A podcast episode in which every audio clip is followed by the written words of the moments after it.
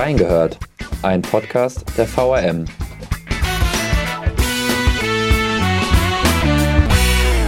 Es ist kein Phänomen, das nur im Osten der Bundesrepublik Deutschland auftritt. Auch bei uns im Rheingau-Taunus-Kreis gibt es sie, die Montagsspaziergänger. Wie laufen diese Demonstrationen hier im Kreis ab und wie geht man als Journalist damit um? Wir haben reingehört. Hallo und herzlich willkommen zur neuesten Folge Reingehört. Mein Name ist Dominik Theis und ja, ihr habt richtig gehört, heute geht es um die Montagsspaziergänger im Rheingau-Taunus-Kreis, die durch die Gemeinden ziehen. Und wer könnte uns hier bessere Insights liefern als unser Leiter der Rheingau-Taunus-Redaktion, der hautnah bei den Demonstrationen vor Ort ist? Hallo, Christopher Schäfer. Hallo, schön, dass ich wieder hier sein darf. Ja, Sie waren ja vor ziemlich genau drei Wochen schon mal hier zu Gast an der, im Rheingehört-Podcast. Laura Haaf hatte mit Sascha Kirscher und Ihnen darüber gesprochen, über den Führungswechsel in der Rheingau-Taunus-Redaktion. Drei Wochen ist jetzt ja nicht lang. Hätten Sie gedacht, dass Sie so schnell wieder hier sitzen? Ähm, ich würde sagen, in diesen stürmischen Zeiten von Corona, Demonstrationen und so weiter war das zu befürchten. Aber ich bin natürlich gerne hier, ich freue mich drauf. Okay. Ja, Montagsspaziergänge klingt ja vom Namen her erstmal harmlos, aber wie wir in Sachsen gesehen haben, sind sie es absolut nicht und ähm, ein sehr heikles Thema. Und wir wollen dem auf den Grund gehen, sprechen im Laufe der Folge über das Feeling als Journalist auf einer Demo, wie schwer fällt das Schreiben auch bei so einem heiklen Thema? Was hat es auch mit dieser deutschen Tradition Montagsdemonstration auf sich? Aber zunächst wollen wir erstmal wissen, wie laufen denn diese Demonstrationen, diese Spaziergänge hier im Kreis ab und wo sind denn überall diese Spaziergänger unterwegs? Das ist tatsächlich über den Kreis verteilt, diese Spaziergänge. Das sind sieben, acht Orte. Das ist auch unterschiedlich. Manchmal kommt ein Ort dazu, ähm, müssen wir jeden Montag wieder abfragen, weil wir können schlecht an allen Orten gleichzeitig sein. Ähm, wir haben große Städte dabei, groß in Anführungszeichen Idstein, Bad Schwalbach und Rüdesheim, wo teilweise 200 bis 300 Leute da sind oder 120 mindestens mal. Es gibt aber auch kleine Orte wie Kettenbach in Abergen oder Hohenstein-Breithardt, wo dann teilweise nur 15 Leute unterwegs sind oder 30. Das ändert sich jede Woche und ähm, da müssen wir eben dranbleiben, dass wir diese Zahlen dann auch berichten können. Ähm, das läuft so ab, dass die ähm, Menschen sich dort treffen. Sie sind ähm, zumeist unangemeldet, fast alle unangemeldet und laufen dann durch das Zentrum, meistens ohne Banner, ohne Zeichen von Demonstrationen. Das ist auch das Zeichen dieser Spaziergänge, dass es eben keine Demonstration ist. Und wenn man dann mit äh, Bannern durch die Gegend läuft, würde das bedeuten, man ist eine Demonstration. Und das ist dann eben auch der Unterschied zu diesen Spaziergängen, wie die diese Menschen das nennen. Ja, die laufen dann durchs Zentrum, begleitet von Polizei, die beobachtet das. Und nach einer guten Stunde ist das dann wieder auch wieder vorbei. Dann gehen die Leute wieder nach Hause. Wie ist so die Atmosphäre gewesen auf den Spaziergängen, die Sie erlebt haben? Ich war einmal in Idstein und einmal in Bad Schwalbach dabei. Ähm, ja, also ich würde sagen, von Grund auf war die Atmosphäre dort friedlich. Es gab keine Anfeindungen, keine, keine Parolen, kein militantes Potenzial. Ähm, die Polizei ist ja auch immer dabei, die sichert das Ganze ab. Man kennt die Protagonisten einigermaßen, also die Polizei bzw. die Bürgermeister und ähm, deshalb, also ich habe mich dort nie bedroht gefühlt, aber doch schon beäugt teilweise, wenn man sieht, da ist die Presse. Aber von äh, Angst oder so kann da nicht die Rede sein. Erkennen die Leute sie, weil sie irgendwie eine Presseweste oder sowas anhaben? Nein, ich ähm, habe hab zum Schreiben meinen Stift und meinen Blog und manchmal auch ein Handy und das war's. Aber damit, weil man auch in der Nähe der Ordnungsbehörden ist, weil man die ja auch befragen muss, wird man dann schon als Journalist erkannt. Okay, und ähm, gehen diese Spaziergänge dann aktiv auch auf Sie zu, damit Sie äh, über Sie schreiben oder merken die das gar nicht, dass die Presse dann da ist groß. Nein, auf einen zu kommt da nie einer. Und das ist ja auch das Komische an den Spaziergängern, dass die von sich aus keine Botschaften verbreiten wollen. Also wir reden jetzt mal nur über die Spaziergänge, die nicht angemeldet sind. Und das ist bis auf in Bad Schwalbach die ganzen Wochen jeder Spaziergang gewesen. Diese Leute haben ja keine Transparente, sie haben keine Botschaft, sie kündigen es nirgendwo an, sie haben auch keine Plakate, sie rufen auch keine Parolen, sie laufen da einfach rum. Dann kommt ein bisschen Musik, wo jemand von Freiheit oder wir lassen uns den Mund nicht verbieten singt. Aber das ist auch schon alles an Botschaft.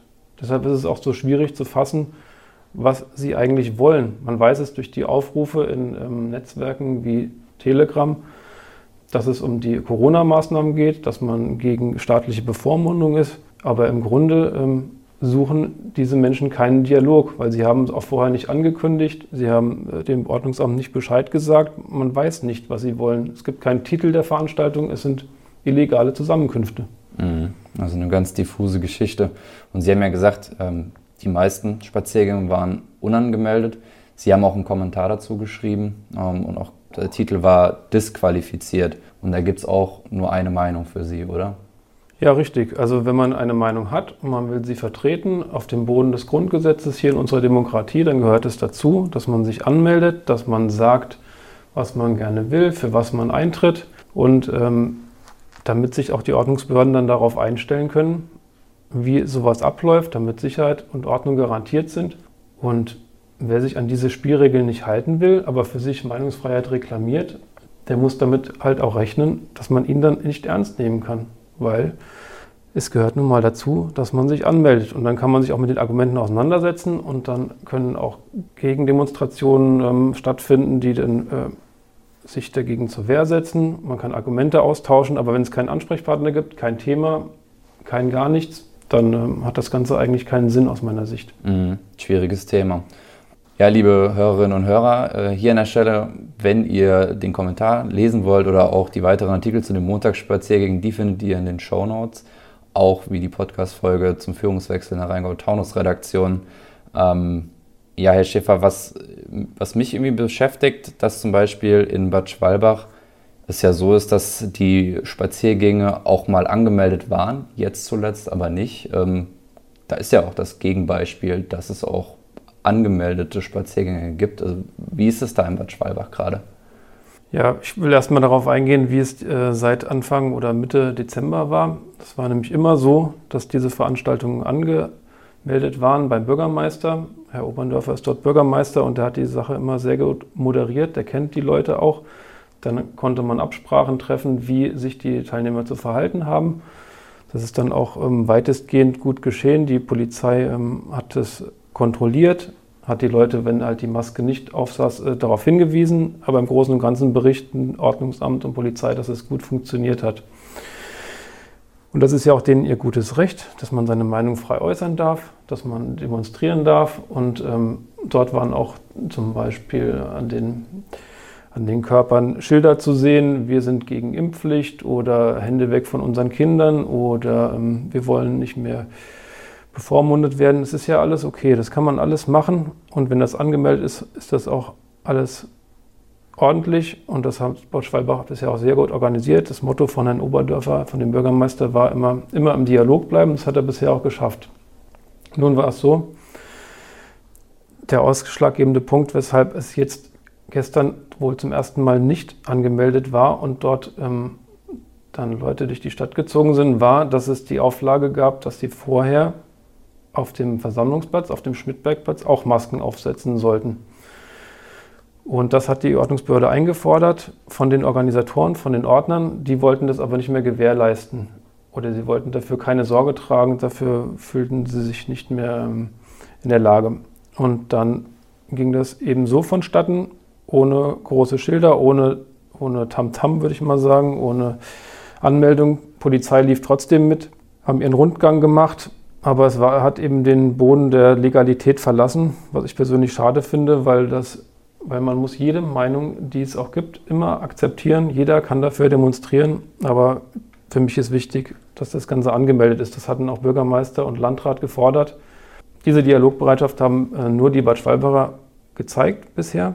Ich hoffe, dass sie auch wieder dahin zurückkommen. Nächste Woche sollen wieder Gespräche stattfinden mit dem Bürgermeister, dass es nächste Woche wieder auf dem legalen Boden stattfinden kann. Und das ist auch das Erfolgsrezept dieser Veranstaltung. Es zieht Leute an aus der gesamten Umgebung. Da waren auch die meisten Teilnehmer, weil eben das Ganze legal ist. Und normalerweise circa 300, 320, das hat mal variiert. Gestern waren es dann laut Polizeiangaben nur noch 120.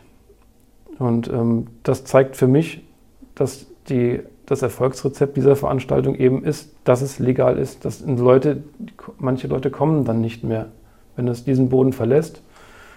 Und äh, ich hoffe, dass das auch wieder auf diesen Boden zurückkommt, das Ganze. Ja, was sind das denn für Menschen, die dort mitlaufen? Also äh, Sie haben ja schon an, angesprochen, dass es manchmal ein bisschen diffus ist, dass man das nicht so greifen kann. Aber was sind denn auch die Forderungen von den Spaziergängern? Das ist ganz, ganz schwierig zu sagen, weil es eine sehr, sehr heterogene Gruppe ist. Also man sieht dort Handwerker in ihrer Kluft, die gerade von der Arbeit kommen. Es sind dort Familien mit Kindern. Es sind dort Leute, die gerade mit dem Hund spazieren gehen. Es sind ähm, Personen mit, mit Rasterlocken, habe ich auch gesehen. Also es ist wirklich eine bunte Mischung an Leuten, die, glaube ich, das Einzige, was sie wirklich gemeinsam haben, dass sie gegen Bevormundung durch den Staat sind, diese gegen Corona-Regeln demonstrieren wollen, dass sie sich nicht bevormunden lassen wollen. Das ist, glaube ich, das Einzige, was man so summieren kann unter dem Ganzen. Aber ansonsten, ob da jetzt Rechte drunter sind oder Nazis, also man sieht es an der Kleidung und an, an bestimmten Zeichen sieht man es nicht. Die Polizei sagt auch, dass die Nazis nicht die bestimmte Gruppe im Rheingau-Taunus-Kreis sind, unter den Spaziergängern, auch nicht unter den angemeldeten Bad Schwalbach. Dass aber durchaus welche darunter sein können. Man kann es an den Äußerlichkeiten und an der Kleidung nicht feststellen, dass dort ähm, Rechte darunter sind oder Nazis oder sonst welche Querdenker. Die sagen auch von sich, wir sind keine Querdenker, die Leute, mit denen ich gesprochen habe. Aber woher weiß ich, dass die Gruppe daneben unter den 300 nicht von sich sagt, es sind Querdenker? Man kann diese Gruppe nicht fassen, weil es keine, keinen Pressesprecher gibt, es gibt keine allgemeingültigen Aussagen. Aber es ist einfach gegen, gegen Corona-Regeln, gegen meinetwegen Impfpflicht.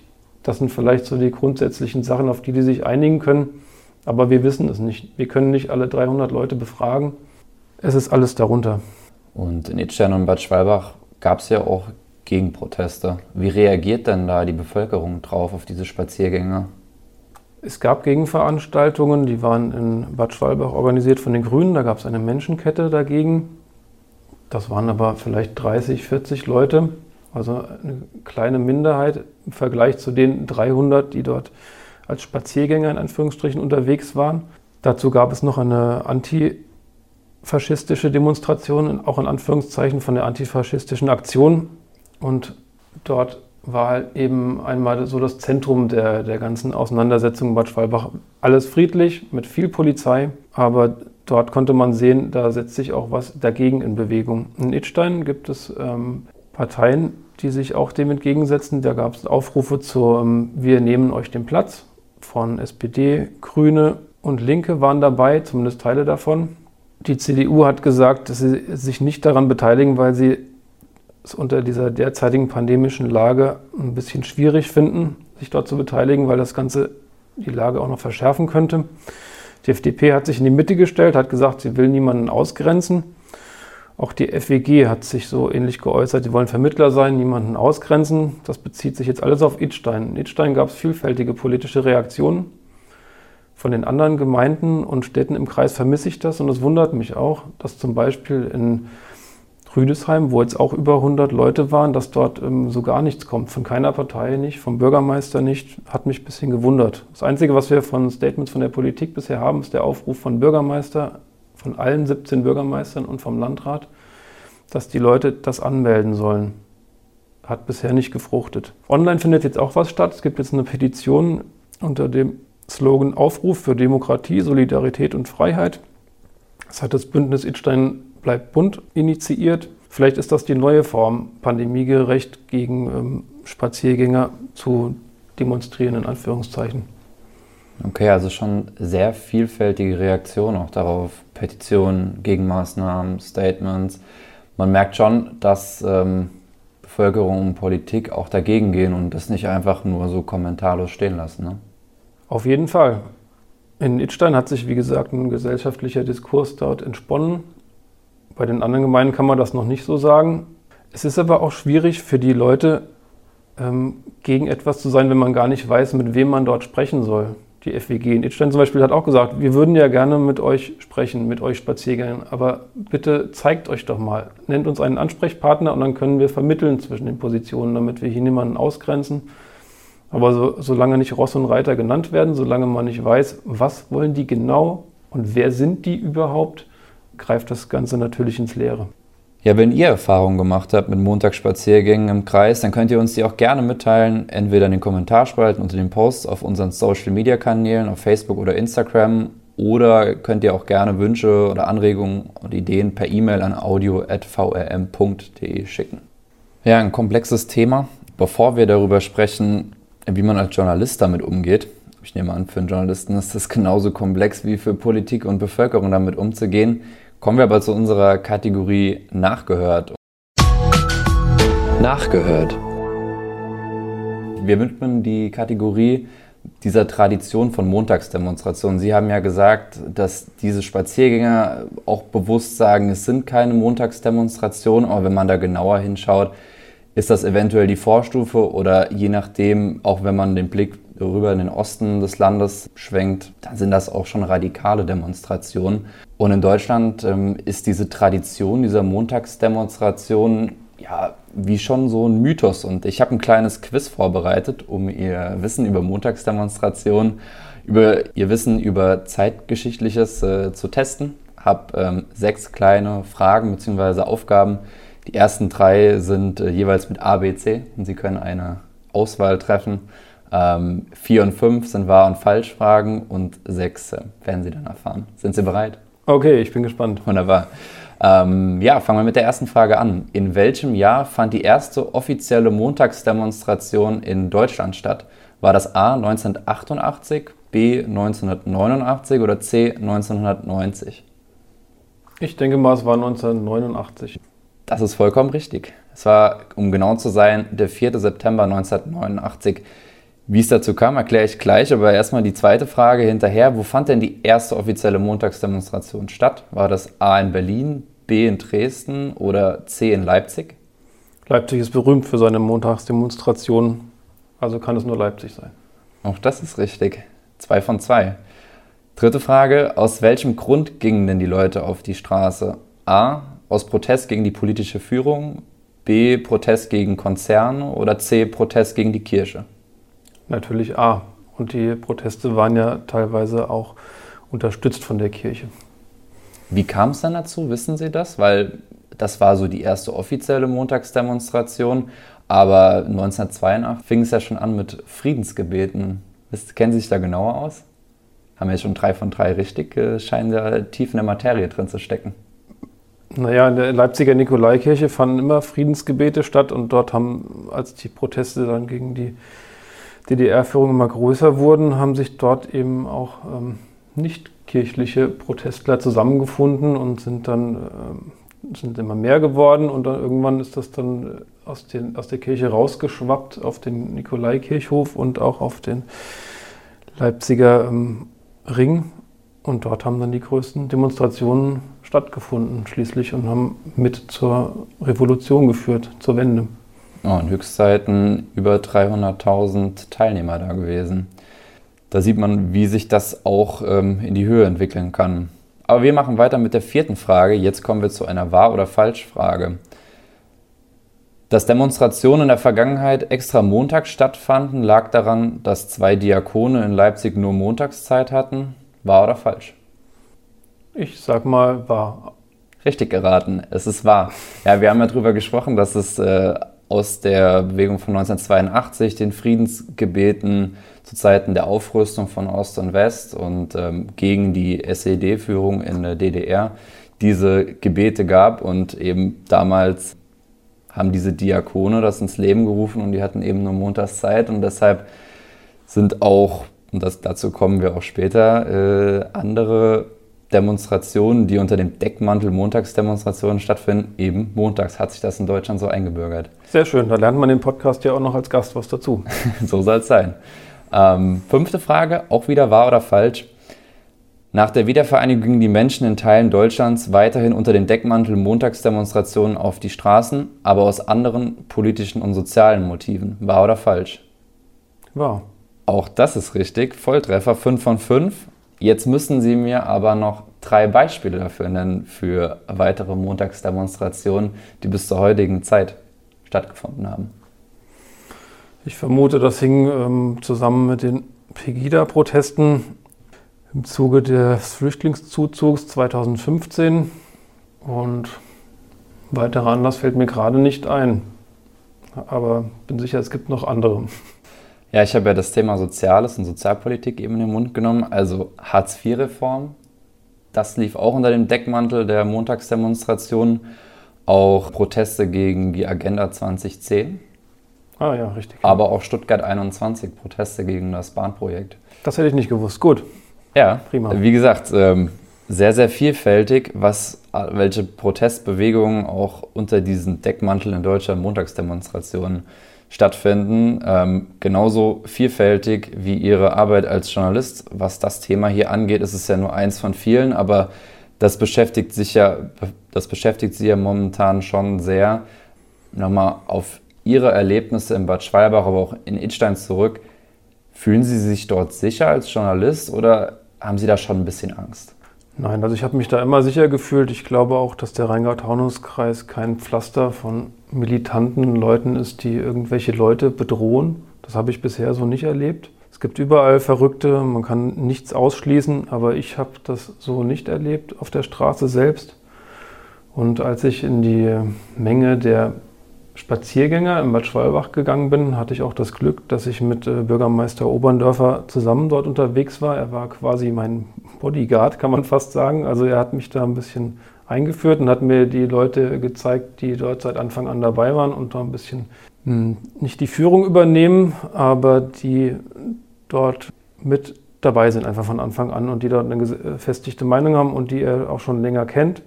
Und ich habe mich dort nicht bedroht gefühlt, aber es ist schon merkwürdig, in einer Menge zu stehen, wo man weiß, dass die Leute das vielleicht nicht für selbstverständlich halten, dass Reporter in dieser Demonstration rumlaufen, weil sie es vielleicht auch nicht gewohnt sind. Da wurde getuschelt, teilweise mit dem Finger auf mich gezeigt und ähm, ich wurde auch gefragt, ob ich denn auch wirklich das Richtige aufgeschrieben habe, die richtige Zahl von Teilnehmern. Aber Angst, Nein, davon kann ich nicht sprechen. Das war alles, ähm, lief alles sehr gesittet ab. Und dann verschaffen Sie sich einen Eindruck bei den Demonstrationen und danach auch Artikel darüber zu schreiben. Wie ist es da? Ist es einem da auch teilweise ein bisschen unwohl, weil man dann fünfmal drüber liest, um nichts Falsches zu schreiben, um irgendwie ja, diese Szene dann aufzumischen? Wie ist es da?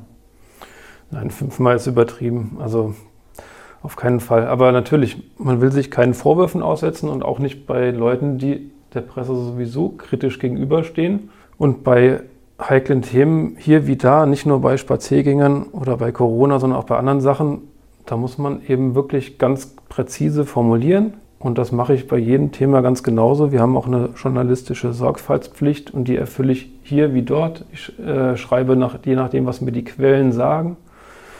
Ich schreibe auch, wenn die Veranstalter eine ganz andere Zahl haben als die Polizei. Aber das gilt für alles und für jeden. Und da sind die Spaziergänge jetzt eigentlich keine Ausnahme.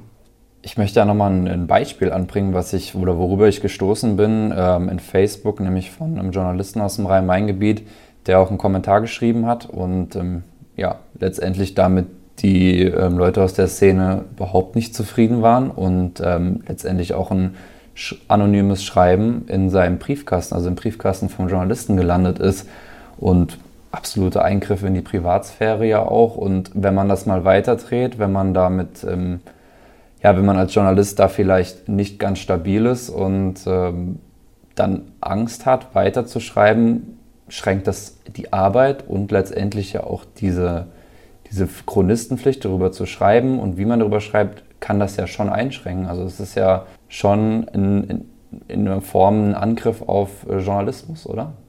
Natürlich, wir sind alles nur Menschen und Verrückte gibt es überall und wenn man bedroht wird, das gilt für die Bürgermeister, glaube ich, noch viel mehr, besonders in Regionen, wo gewalttätige Demonstrationen ablaufen, ähm, da ist man nie davor sicher und natürlich kann das auch die ähm, Pressefreiheit einschränken, wenn sich jemand nicht mehr sicher fühlt. Für mich persönlich kann ich sagen, dass ich mich hier im Rheingau-Taunus-Kreis bei der Berichterstattung sehr sicher fühle. Die Polizei sichert das alles ab und ähm, ich habe bisher auch noch nichts in dieser Richtung gehört. Die Spaziergänger reklamieren für sich die freie Meinungsäußerung. Wir haben garantierte Pressefreiheit und die werden wir verteidigen und das, da lassen wir uns auch nicht einschüchtern. Klares Statement. Ähm, was mich nur interessieren würde, wie geht man mit dem, mit dem Thema in der Redaktion um, in der Wochenkonferenz? Ähm, es ist ja ein schmaler Spagat zwischen Chronistenpflicht, wir müssen auf jeden Fall darüber berichten, aber auch nicht so viel Raum zu geben. Wie gehen Sie in der Redaktion damit um? Also wir haben im lokalen Journalismus hier bei uns erstmal das generelle Problem, dass wir hier nicht die großen gesellschaftlichen Probleme der Welt oder von Deutschland lösen können. Wir haben hier Lokaljournalismus, wir müssen gucken, wird das Rathaus umgebaut, wird die Straße neu gepflastert, werden die Kita-Gebühren erhöht. Und da können wir nicht jeden Montag bei einer Ansammlung von 100, 200 Leuten einen riesigen Bericht anfertigen. So viel Platz haben wir einfach auch gar nicht und so viel Kapazitäten nicht. Da müssen wir sehr genau gucken, ob wir nicht einer zu kleinen Minderheit viel zu viel Raum geben. Aber klar, wir geben allen Minderheiten auch Raum und gucken, ob es verhältnismäßig ist und wägen das auch jede Woche wieder neu ab. Wenn sich Lagen verändern, wenn wir plötzlich drei oder vier Gegendemonstrationen haben, dann werden wir auch größer darüber berichten. Oder wenn sich die Teilnehmerzahlen komplett verändern oder wenn es plötzlich gewalttätig wird, was es zum Glück noch nie war im Rheingau-Taunus-Kreis in dieser Frage. Und da muss man eben immer das richtige Maß finden, um das zu berichten. Aber nochmal, die große gesellschaftliche Diskussion können wir nicht führen. Dafür gibt es bei uns einen Politikteil. Was uns beschäftigt, sind aber die lokalen Auswirkungen dieser Demonstration. Die Ordnungsämter sind beschäftigt, die Polizei ist beschäftigt. Vielleicht gibt es Stau, die Leute kommen nicht mehr durch über irgendeine Straße. Das sind Sachen, die eben dann alle beschäftigen und da sind wir dann als Berichterstatter auch dabei. Ja, abschließend von Ihnen noch eine persönliche Einschätzung. Wie lange werden uns denn diese Montagsspaziergänge im Kreis noch begleiten? In puncto Corona habe ich die Hoffnung, wie alle, dass das mit Omikron bald zu Ende geht, dass es vielleicht die letzte schlimme Welle sein wird und ähm, dass dann die Maßnahmen, die Regeln auch wieder runtergefahren werden. Und dann, denke ich mal, werden die Proteste aus diesem Anlass auch nicht mehr in dieser Weise stattfinden, weil es ja auch nicht mehr nötig ist. Was aber nicht heißt, dass es nicht irgendwann wieder Montagsproteste geben kann, weil der Chef vom Bundesverfassungsschutz, Haldenwang, hat ja neulich gesagt, dass diese Proteste sich allgemein gegen den Staat richten und nur der Auslöser eigentlich dann dazukommt. Das haben wir bei Pegida erlebt, das haben wir jetzt bei den Corona-Maßnahmen erlebt. Wer weiß, welche Themen uns in der Zukunft noch drohen. Und dann werden wieder Menschen auf die Straße gehen, die den Staat für unfähig halten, die den Staat nicht respektieren oder die gegen was weiß ich was sind. Aber was Corona angeht, habe ich die Hoffnung, dass das in den nächsten Monaten vorbeigeht. Ja, danke für Ihre Einschätzung dazu. Ich glaube, wir haben jetzt ähm, gelernt, wie vielfältig diese Demonstrationen an sich sind. Die Menschen, die dort mitlaufen, mal unangemeldet, mal angemeldet, ähm, nicht immer mit einer klaren Forderung, ähm, dementsprechend auch manchmal schwer zu greifen für Politik, aber auch für Journalismus. Der Journalismus ist in der Pflicht, darüber zu berichten, auch jede Meinung zu akzeptieren. Ähm, und wie gesagt, ich darf mich bei Ihnen bedanken, Herr Schäfer, dass Sie uns die Eindrücke geliefert haben. Auch was Ihr, Ihr Eindruck war in Bad Schwalbach und in Itchen, den Demonstrationen, bei denen Sie anwesend waren. Vielen Dank dafür. Danke, gerne. Komme gern wieder. Ja, liebe Zuhörerinnen und Zuhörer, auch an euch danke fürs Zuhören und hier der Verweis auf die nächste Podcast-Folge. Nächste Woche Mittwoch lohnt es sich wieder reinzuhören. Da geht es um das Thema Gendern. Eine ganz besondere Folge, drei Gäste sogar. Ja, und da geht es darum, wie geht ein Verlag mit der Gender-Debatte um, ähm, wie geht man als Journalist damit um. Aber mehr dazu nächsten Mittwoch. Bis dahin, macht's gut und bis zum nächsten Mal.